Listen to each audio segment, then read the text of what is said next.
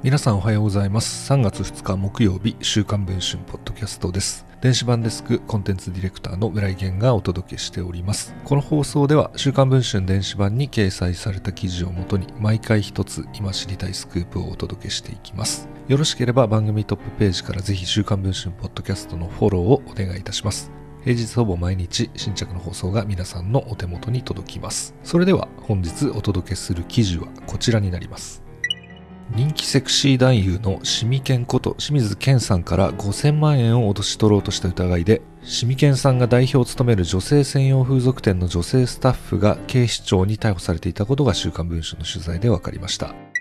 シミケンさんは業界では知らぬ者はいないトップセクシー男優。これまでの出演作品数は1万本を超えています。近年は実業家としても活躍し、2021年8月には女性専用風俗店スイートスポットをオープンしていました。そんなシミケンさんの女性専用風俗店を舞台に恐喝事件が起きていました。シミケンさん本人によると、客やセラピストの個人情報が入った社用スマホ、そして事務所の鍵を持ち出したアルバイトの女性スタッフが返して欲しければ金を出せと脅してきたといいます。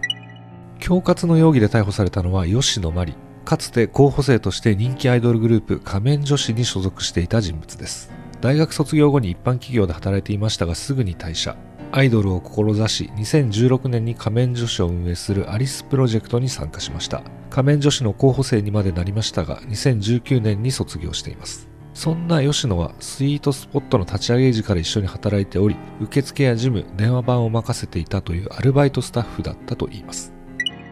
事件が起きたのは2月17日午前3時過ぎのことでした。前日の23時から出勤していた吉野は幹部に勤務態度を叱責されました。それに激怒した吉野は持ち出していた社用スマホを使い、事務所のパソコンから共有 LINE アカウントにログインできないようロック、そしてこうメッセージを送ってきたといいます。文春に情報漏洩されたくなかったら入場料金20万円でいいよ。だったら5000万円でいいや。それなら文春売らない。客情報、シミ券、全部おめえつくけど大丈夫そう？言うまでもないですが、週刊文春がこのような情報提供に応じることはありえません。その後、海外出張中のスタッフが LINE で説得を試みましたが、吉野の金銭要求は収まりません。挙句の果てには、暴露系配信者の名前をちらつかせ、こう LINE を送ってきたといいます。24時から生配信で東谷さんに暴露配信をお願いすることも可能です。スイートスポット側は吉野とやり取りを続けつつ、所轄の警視庁新宿署に相談。結局、発生から2日後の2月19日午前10時過ぎ、吉野は自宅にいたところを逮捕されました。